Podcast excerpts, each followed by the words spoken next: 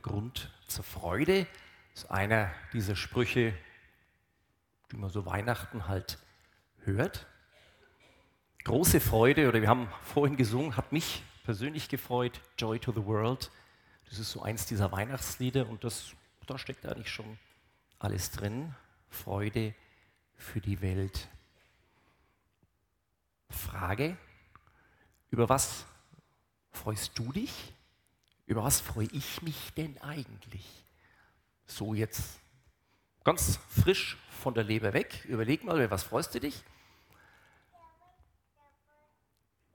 Über was freuen wir uns in Deutschland? Also ein paar Ideen habe ich jetzt da gleich an die Wand geworfen. So eine Sache, eine der größten Ereignisse nationaler Freude, da siehst du es, 2014, wir wurden Weltmeister. Ist das nicht stark? Ha? Das Siegtor, Götze, Poldi und Schweini gerade umgekehrt und natürlich ha? das Ding oder hier, dann jubeln sie alle da hinten. Ich zeig dir den mal, kommt gleich nochmal. Mats Hummels. Das war doch, also es war wirklich was. Ne? Das war irgendwie so, da haben wir uns alle gefreut. 2014 in Brasilien. 2018 in Russland. Wieder unser Freund Mats. Ich glaube, diese Bewegung lernst du dann auf der Fußballerschule. Oder der da hinten ist auch nicht schlecht. Ich weiß nicht, wer das ist. So, ne? Ja, also, also diese beiden attraktiven, gut gebauten Herren, da ist Freude noch Luft nach oben. Wir haben uns gefreut, weil wir Weltmeister geworden sind. Das war eine Leistung, toll. Es war ein Ereignis, wir haben was geschafft, dann freust du dich, freue ich mich auch. Ne? Machst einen Führerschein, freust dich, bestehst deine Abschlussprüfung, freust dich, du heiratest, freust dich und so weiter und so weiter. Hast du eine Niederlage, freust du dich nicht. Derselbe Mats Hummels, 2014, 2008, nee, so, so hat er gemacht. Ja? Äußere Ereignisse, die meine Stimmung beeinflussen, die deine Stimmung beeinflussen, die unser alle Stimmung beeinflussen. Und beim nächsten Bild, das ist auch so was, was eigentlich oder was definitiv Grund zur Freude ist. Eine junge, eine glückliche Familie. Vater, Mutter, zwei Kinder, alle gesund. Schön. Und wenn alles ganz normal läuft, wird einer von den Vieren an der Beerdigung von allen anderen teilnehmen. Einer wird alle anderen überleben und zuletzt ins Grab steigen. Ich formuliere jetzt bewusst krass, aber das ist auch nicht nee, das ist nicht krass, das ist nüchtern. So ist das.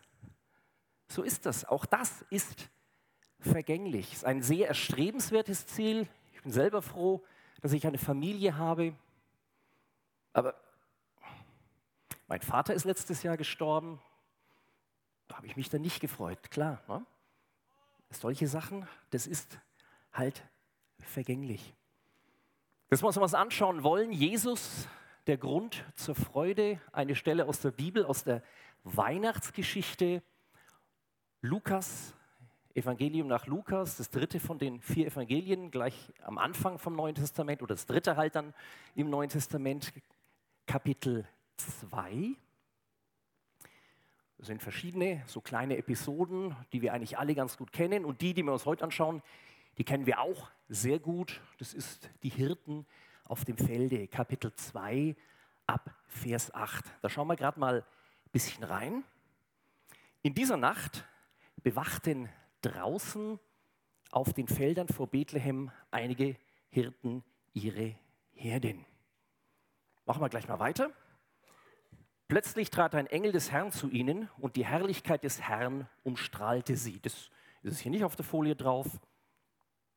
Die Hirten erschraken sehr, aber der Engel sagte, fürchtet euch nicht. Ich verkündige euch eine freudige Botschaft, die das ganze Volk mit großer Freude erfüllen wird. Heute ist für euch in der Stadt Bethlehem der versprochene Retter zur Welt gekommen. Es ist Christus, der Herr. Und dann kommt, das habe ich hier jetzt weggelassen, die, dieser Einschub, sage ich mal, wo dann plötzlich die himmlischen Heerscharen da sind und singen. Die haben dann auch getönt, wahrscheinlich schöner als die Jungs, aber vielleicht auch nicht, weiß ich nicht. Also das lassen wir weg. Also die Hirten sind erstmal beeindruckt von diesem, na nennen wir es mal Schauspiel. Und dann als Reaktion sagen sie dann, kommt, wir gehen nach Bethlehem. Wir wollen sehen, was dort geschehen ist und was der Herr uns verkünden ließ oder wörtlich eigentlich bekannt gemacht hat. Weil bis dahin, da sind ein paar Sachen drin, oder äh, eigentlich wie, wie in der Bibel, eigentlich immer, da ist eigentlich jedes Wort hat irgendeine Bedeutung. Das sind Hirten. Das klingt für uns, also für mich als Städter, so Latte, Macchiato, Decaf, Soja aufgeschäumt und so Hirte hat so was Gemütliches und da gibt es ja auch so, so Baldrian-Zeug oder in der Werbung der Hirte, der steht dann so da auf dem Stämm und dann, das wirkt, strahlt Ruhe aus. Wahrscheinlich ist da auch was dran. Der Hirte, zumindest damals in dieser Zeit, um die es hier geht, das war ein Knochenjob. Luther übersetzt, ich glaub, weiß gar nicht, wie es hier drauf war, äh, die hüteten des Nachts ihre Herden, auch hüten, es klingt so behütet, so ein bisschen pusselig vielleicht. Eigentlich steht da bewachen. Schafe, die ziehen Raubtiere an, die musste vertreiben. Schafe, damals keine Aktien, keine Bitcoins, keine Autos, das war auch eine Vermögensanlage. Und die ziehen auch Diebe an, Räuber. Also diese Hirten, die waren kampferprobt.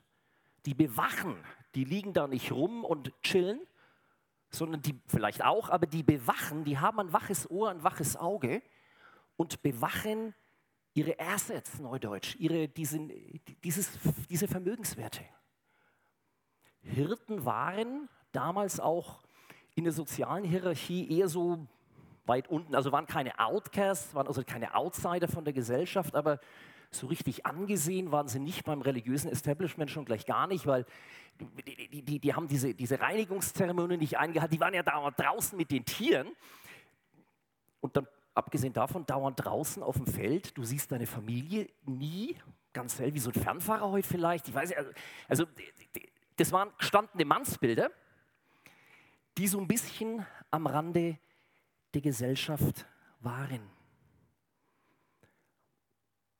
Und diese Hirten, dann kommt plötzlich dann der Engel und dann heißt es, und sie fürchteten sich sehr. Hirten, die waren kampferprobt gegen Raubtiere, gegen Diebe, dann eine Gruppe von Männern. In der Gruppe fühlst du dich ja sowieso stark, ein Team. Keine Weicheier. Und dann fürchteten die sich sehr. Allein was das zu bedeuten hat für diese Erscheinung des Engels. Und was eben auch schön ist, das sind Hirten, die sitzen da, die machen ihren Job. Die sind nicht bei Worship irgendwie oder ein Bibelkreis. Heutzutage wirst du es vielleicht übersetzen und siehe und es geschah des Nachts in der Nachtschicht im Südklinikum, als die Stationsschwestern zusammensaßen und Kaffee tranken. Vielleicht so irgend sowas. Die sind mitten in der Schicht und bam! Und dann kommt Gott da rein ich muss sagen, das war für mich, ich habe es zwei, drei, ist bei mir eigentlich immer so berufsbedingt so zu Jahresende unglaublich viel zu tun. Bin durchgespult worden die letzten zwei, drei Wochen. Mir hat es gut getan, diese Predigt vorzubereiten, weil dann musste ich mich zwingen, mal was anderes zu lesen als meine Arbeit. Und mir hat es gut getan, das zu lesen. Da sind Leute, die sind voll im Job. Und Gott kommt und die sind nicht vorbereitet. Und Gott sagt, ich brauche keine Vorbereitung. Ist zwar schön, wenn du dich vielleicht vorbereitest, aber hey, ich komme auch klar, wenn du nicht vorbereitet bist. Das Erste, was der Engel sagt, fürchtet euch nicht. Freude und keine Furcht. Fürchtet euch nicht. Vor was fürchtest du dich? Menschenfurcht? Angst zu versagen? Fürchtet euch nicht, denn ich bringe euch eine frohe Botschaft, heißt es. Auf Griechisch das Evangelion, Evangelium. Wenn du das nächste Mal beim Griechen hockst und Sasiki und dann weißt du schon die Rhodosplatte und solche Geschichten und eine der fünf Wörter, die jeder Deutsche kann auf Griechisch ist Evcharisto, vielen Dank. Und das F ist das gleiche, das ist eigentlich guten Dank. Evangelion ist eine gute Botschaft. Wir sind Weltmeister. Eine gute Botschaft. Der Club steigt nicht ab. eine gute Botschaft. Du bekommst jetzt zum Jahresende einen fetten Bonus von deinem Chef, eine gute Botschaft. Das ist eine ganz nüchterne Botschaft. Euch ist heute der Heiland geboren. Das Wetter ist heute besser als gedacht. Wir können einen Wandertag machen. Oder das ist eine gute Botschaft, nicht mehr und nicht weniger. Eine Botschaft, eine Nachricht. Ich informiere dich. Hey, unser Chef hat mir gerade, also blödes Beispiel, dein Chef würde dir schon sagen, welchen Bonus du kriegst oder dass du befördert wirst. Ist, ich bringe dir die Nachricht, ich, ah, ich bin dein Personalchef, oben Chef, ich Personalchef, ich dein Personalchef. Ich sage dir, hey, ich war gerade beim Oberboss, kriegst einen fetten Bonus dieses Jahr, freu dich. Das ist das, was da transportiert wird. Eine ganz nüchterne Botschaft. Euch ist heute der Heiland geboren. Eine Nachricht und dann kommt's, der Chef hat schon den Bonus für dich bereitgestellt. Gott hat schon den Retter für dich bereitgestellt. Dir wird eine Information transportiert, was schon geschehen ist oder noch geschehen wird. Das ist das, was die Bibel von vorn bis hinten macht. Informationen geben, gute Nachrichten geben. Ein Evangelium, das heißt nichts anderes, heißt das Wort geben über das, was Gott gemacht hat, jetzt macht, noch machen wird für dich. Darum geht es. Es geht ganz, ganz weit hinten dann erst um Sachen, die du vielleicht machen solltest. Aber zuallererst eine gute Nachricht, eine gute Botschaft. Freu dich, das ist passiert. Wir sind Weltmeister. Wir sind, der Retter ist da. Eine gute Botschaft. Und dann heißt es hier auch, freut euch, denn heute ist in der Stadt Davids der Retter geboren. Das ist eben nicht, ja, in Mittelerde, einem Land vor unserer Zeit, es war einmal so waber, waber, nebulös, sondern hier und jetzt, dass dieser Gott, der nicht fassbar ist, den kannst du nicht in Raum-Zeit-Koordinaten reinsetzen, der kommt in Ort und kommt in Zeit, der wird begreifbar, den kannst du anfassen, der macht sich verletzlich, den kann ich töten am Kreuz in Golgatha. Der kommt in unser Koordinatensystem, der kommt in dein, in mein Verständnis rein. Gott wird Mensch. Heute in dieser Stadt. Auch, also die, allein die Sache, dass die da nach Bethlehem sind, wo Jesus geboren wurde, Hintergrund war eine Volkszählung. Datenerhebung. Ja, also im Datenschutz, also schon mal überlegen, also weiß ja nicht, ob ich das will. Ne? Aber, also das ist dermaßen aktuell auch wieder, Damals halt noch ohne EDV, haben sie ein bisschen anders gemacht, deswegen nach Bethlehem. Große Freude, ich verkündige euch große Freude für das ganze Volk. Die Botschaft ist, das ist Freude für mich, für dich, für uns, für uns alle. So etwas zum, kommen wir dann gleich drauf, zum Weitersagen. Und heute ist euch der Retter geboren, welcher ist Christus, der Herr dass dieser Retter, das ist eben nicht, oh, das ist gut, mein Life Assistant, also pass mal auf, äh, kannst du mir bitte den Urlaub buchen? Ich komme einfach nicht dazu und äh, hilf mir hier und hilf mir dort, sondern das ist der Herr. Auch das ist eine klare Ansage von den ja, Proportionen, von den, ich sage es mal bewusst, von den Hierarchien auch, die da drin stecken. Und dann dieser Retter, diese Freude für die Welt, Joy to the World, der Herr, und das ist ein Zeichen für euch, damit endet dann der Engel seine frohe Botschaft, ein Säugling in Windeln gewickelt. Oh. Hm. Aha. Macht das Sinn? Auch das wieder, dieses Unscheinbare, dieses Alltägliche, dass da ein Jesus dann als erwachsener Mann 30 Jahre da in irgendeinem Flecken im Nahen Osten lebt, drei Jahre lang lehrt und kein, praktisch keiner nimmt Notiz, außer so ein paar Jünger. Also da ist wenig, ein paar Wunder, ja, aber ansonsten, also der, der, keine Schlachten geschlagen, keine, was weiß ich. Das ist alles irgendwie überschaubar und diese Geburt erst recht. Das ist gegen unsere Erwartungen. Nachdem, schauen wir mal das Folie. Ah ja, und die Hirten, welche, ich gerade mit den Folien durcheinander. Was machen die Hirten? Die Hirten sagen, kommt, wir gehen nach Bethlehem, wir wollen sehen, was dort geschehen ist. Danke, jetzt bin ich wieder auf dem Track, habe gerade die Folie ver verloren. Was machen die? Das Einzige, was von denen verlangt wird, kommt, wir gehen nach Bethlehem. Wir wollen sehen, was dort geschehen ist, was der Herr uns verkünden ließ, was er bekannt gemacht hat. Auch hier dieses Wort, also verkünden ließ, das klingt so ein bisschen übertrieben. Da steht eigentlich bekannt gemacht, so wie im Amtsblatt wird verkündet, wir bauen die Staatsstraße 248, jetzt als Umgehungsstraße, das ist eine Bekanntmachung.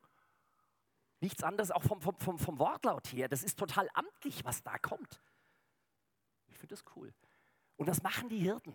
Was mache ich, was machst du? Die Hirten, sie geben Gott eine Chance. Sie hören zu und sie geben Gott eine Chance. Sie hören zu, sie sind nicht am iPhone, in der Zeitung. Wie oft sagen meine Kinder, meine Frau zu mir, hast du überhaupt zugehört? Äh, ja, was? Ja, natürlich. Äh, äh, Höre ich zu?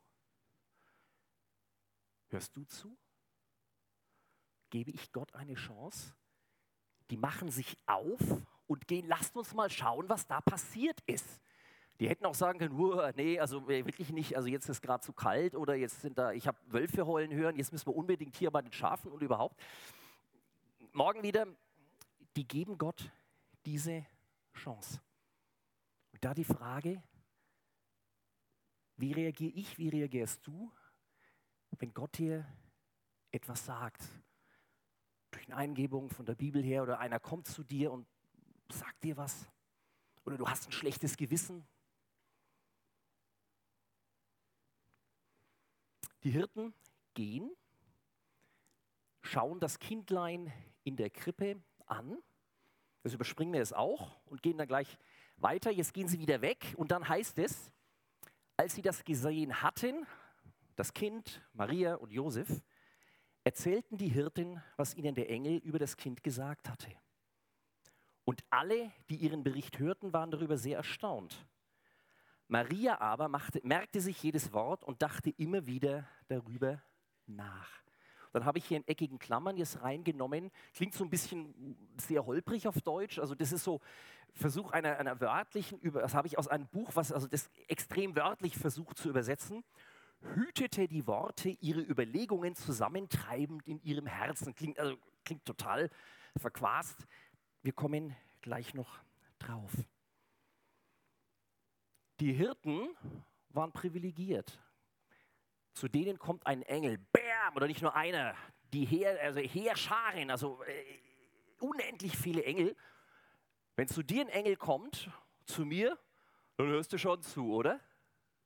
Oder wenn dir der Oberboss etwas sagt oder ein Richter etwas sagt oder du wirst bei der Polizeikontrolle, fahren Sie mal rechts ran, haben Sie was getrunken und hier und da und dort oder haben Sie hinten da Ihr Wanddreieck, da hörst du aber schon zu. Also ich auf jeden Fall.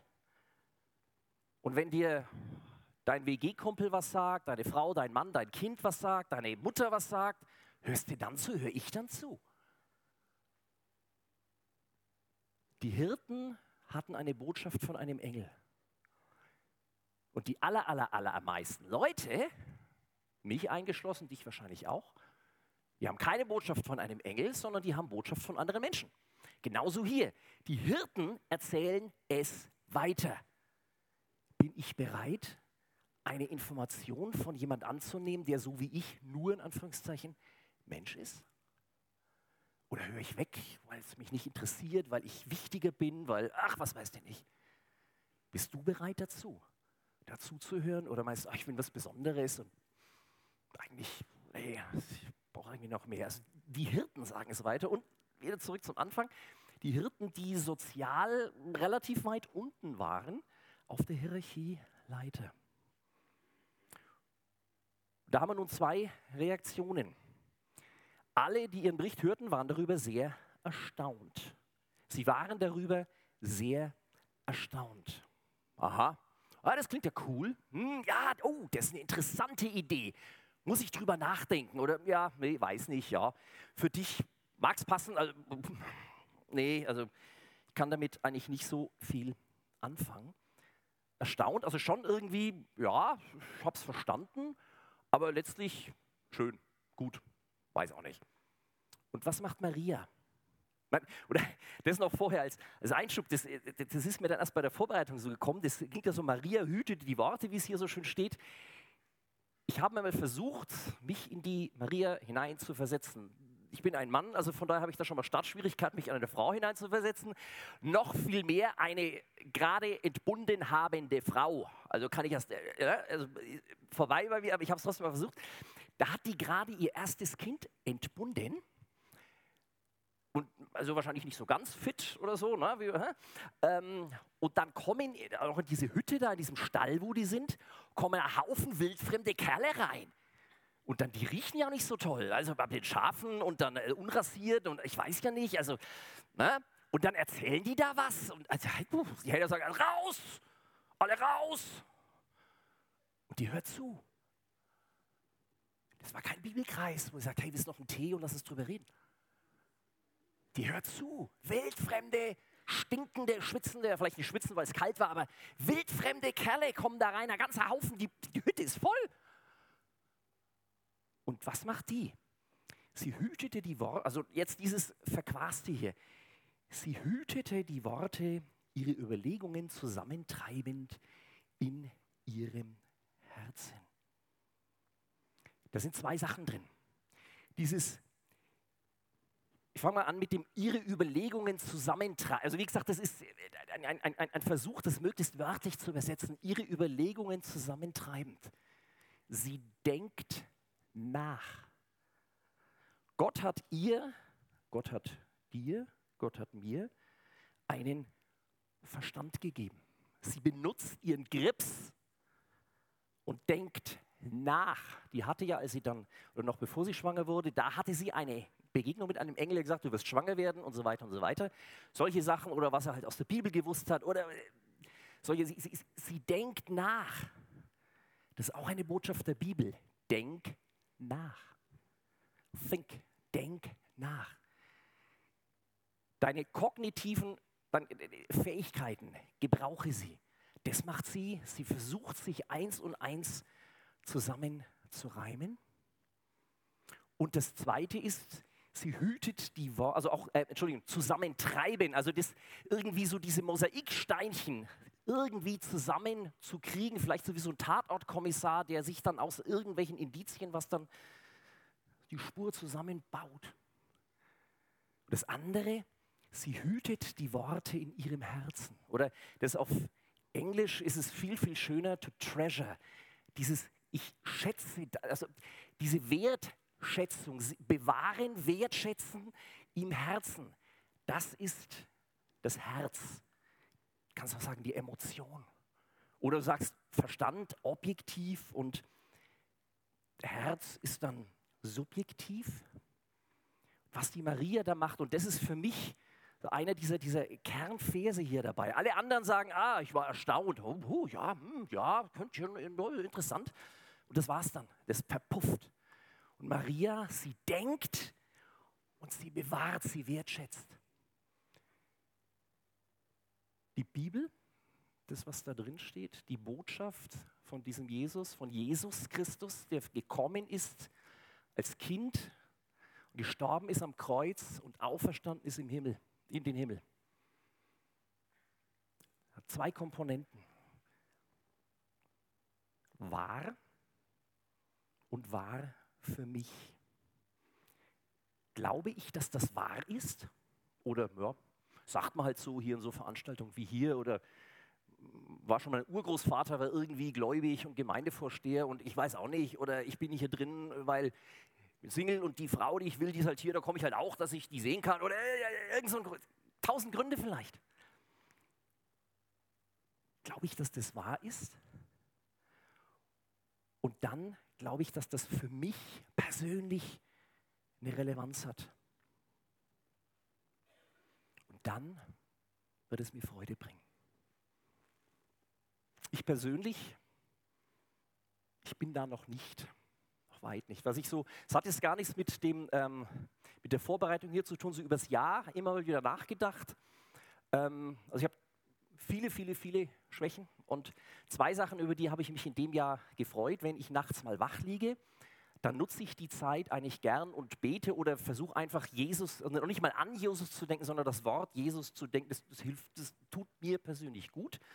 Ich versuche, und das schaffe ich relativ gut, nicht zu denken, was muss ich morgen machen, was habe ich gestern falsch gemacht und was kommt und solche Sachen kennst du wahrscheinlich auch. Sondern ich versuche jetzt, bin ich halt wach, nachts um halb drei, da mache ich das Beste draus. Und passiert nicht so häufig, aber es passiert. Und dann versuche ich einfach Jesus, nicht an Jesus, sondern Jesus zu denken. Da freue ich mich, Freude, freue ich mich über mich. Und das andere, ich habe gemerkt, dass über, also über dieses Jahr hinweg, wenn, ich kann nicht sagen, ja, ich bin mit Freude erfüllt, da bin ich auf dem Weg. Weiß nicht wo, am Anfang, in der Mitte, also sicherlich noch nicht am Ende des Weges, irgendwo mittendrin.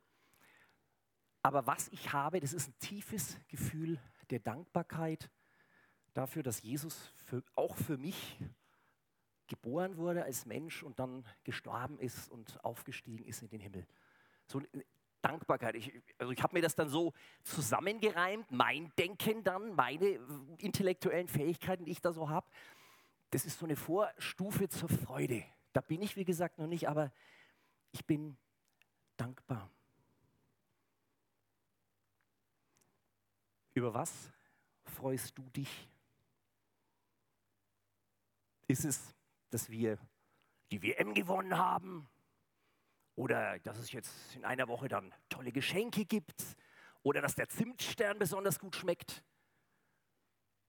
Oder freust du dich dann nicht, weil wir die WM verloren haben? Oder das Geschenk war halt doch wieder nur Wollsocken mit irgendwelchen Schweinsmustern drauf? Oder der Zimtstern war echt nix? Mache ich mich abhängig von äußeren Umständen? Oder bin ich davon unabhängig? Das ist ja auch sehr modern, ich sage autark, souverän und hm. Und das ist es eigentlich. Bin ich abhängig von äußeren Umständen, dass ich mich freue oder läuft das anders? Über was freue ich? Nee, ist eigentlich falsch gesagt. Nicht über was freust du dich? Oder was ist der Grund zu deiner Freude? Sondern wer ist der Grund zu deiner Freude, zu unserer Freude? Nochmal rein in den Vers, das dann auf der nächsten Folie jetzt. Der Engel hat gesagt, heute ist für euch der Retter zur Welt gekommen. Es ist Christus, der Herr. Dieser Wer, diese Person, habe ich schon gesagt, als Grund zur Freude, dieser Grund der Freude, das ist eine Person. Jesus ist unsere Freude. Jesus ist unsere Freude als Person. Eine Person, zu der ich eine Beziehung haben kann. Und Jesus ist gekommen als Retter, als mein Retter. Das ist dann eine sehr emotionale Sache. Ich bin gerettet. Ich bewahre, ich behüte das in meinem Herz. Ich habe es irgendwann hoffentlich verstanden und dann bewahre ich und behüte, das ist ein Schatz, mein Schatz. Aber jetzt ein richtiger, ein guter Schatz in meinem Herz. Und das wünsche ich, das wünsche ich dir auch. Es geht darum, diese Person Jesus Christus, diese Beziehung zu Jesus, die dein Retter ist, die mein Retter ist, die dich liebt, die mich liebt. Ja, und was mache ich da als weiter? Zeit verbringen. Zeit verbringen mit Jesus. So Sachen wie Bibel lesen, beten, anbeten oder im ICF sagt mir dann Worshipen dazu, wie du es nennst. Und ob du jetzt die Musik hier hörst oder ob du Bachkantaten hörst oder ach, Zeit verbringen mit dem Kostbarsten, was du hier haben kannst, diese Beziehung zu Jesus. Und dann, Dani hat es vorhin gesagt, das verändert dein Herz oder jetzt etwas zeitungsmäßiger gesprochen, das verändert deine Perspektive. Dann ist morgen immer noch das Thema, dass du eine Kieferoperation hast, dass du morgen ein echt schweres Gespräch hast, wo kein Bonus rauskommt, sondern oder, oder, oder. Ist immer noch da, aber es verändert die Perspektive, weil du wissen darfst, da ist einer, das ist mein Retter. Der ist für mich gekommen. Für mich. Und das ist immer noch das Problem, aber es ist irgendwie, es ist anders. Es kriegt eine andere Dimension, es kriegt eine geringere Dimension dazu. Und zum Abschluss, ich möchte dich ganz, ganz herzlich, eigentlich, ja, dringend, eine dringende Einladung, blöde Formulierung, ich mache es ja eine herzliche, eine dringende Einladung, wenn du sagst, hm, weiß nicht, kann damit nicht so viel anfangen. Hey, danach komm davor. Wir sind da und beten gerne mit dir, für dich. Ich bin auch auf dem Weg. Ich erzähle hier viele Sachen, die ich jetzt gelesen habe und wo ich noch auch, ich habe unmittelbar vor der Predigt für mich beten lassen, was ich, ja, ich bin da genauso hilflos und suchend wie du auch. Dann lass uns zusammen auf den Weg gehen. Das, also komm gerne nach vorne und dann lass uns zusammen beten für dich, über dir und anbeten diesen Jesus, den Jesus, der gekommen ist, um uns zu retten. Das wollen wir jetzt dann auch weitermachen Worship. Vater im Himmel, ich danke dir, dass du deinen Sohn gesandt hast. Jesus, ich danke dir, dass du diesen Job übernommen hast, dass du gekommen bist als ein Kind in Windeln gewickelt. Großer Gott im Himmel, und ich danke dir, dass du zu den Hirten gekommen bist, dass du zu den Krankenschwestern, zu den Busfahrern gekommen bist, zu den Lehrern gekommen bist und zu den Schulkindern gekommen bist und zu den Pennern am Hauptbahnhof gekommen bist und zu den Leuten, die im Bauamt hocken und ganz normal ihren Job machen und keinen Plan haben. Und ich danke dir, dass, dass jeder dich erfahren darf. Ich bitte dich, Herr, dass du uns die Augen und die Ohren aufmachst, dass wir das checken und dass wir hören und dass wir dir eine Chance geben, dass wir reagieren auf das, was du schon getan hast. Ich bitte dich, dass wir das auch weitererzählen, so wie die Hirten hören, hingehen und dann davon berichten. Und ich danke dir, Herr, dass die Beziehung zu dir, das ist die Freude. Ich bitte dich, dass, dass wir das erleben können, wie sich die Perspektiven, die, die, die Wichtigkeiten ändern, dass du wichtig bist und Punkt und alles andere kommt danach. Ich preise dich dafür. Ich danke dir, dass wir Weihnachten feiern dürfen. Ich danke dir, dass wir Weihnachten feiern dürfen im Bewusstsein, dass du der Grund für diese große Freude bist. Amen.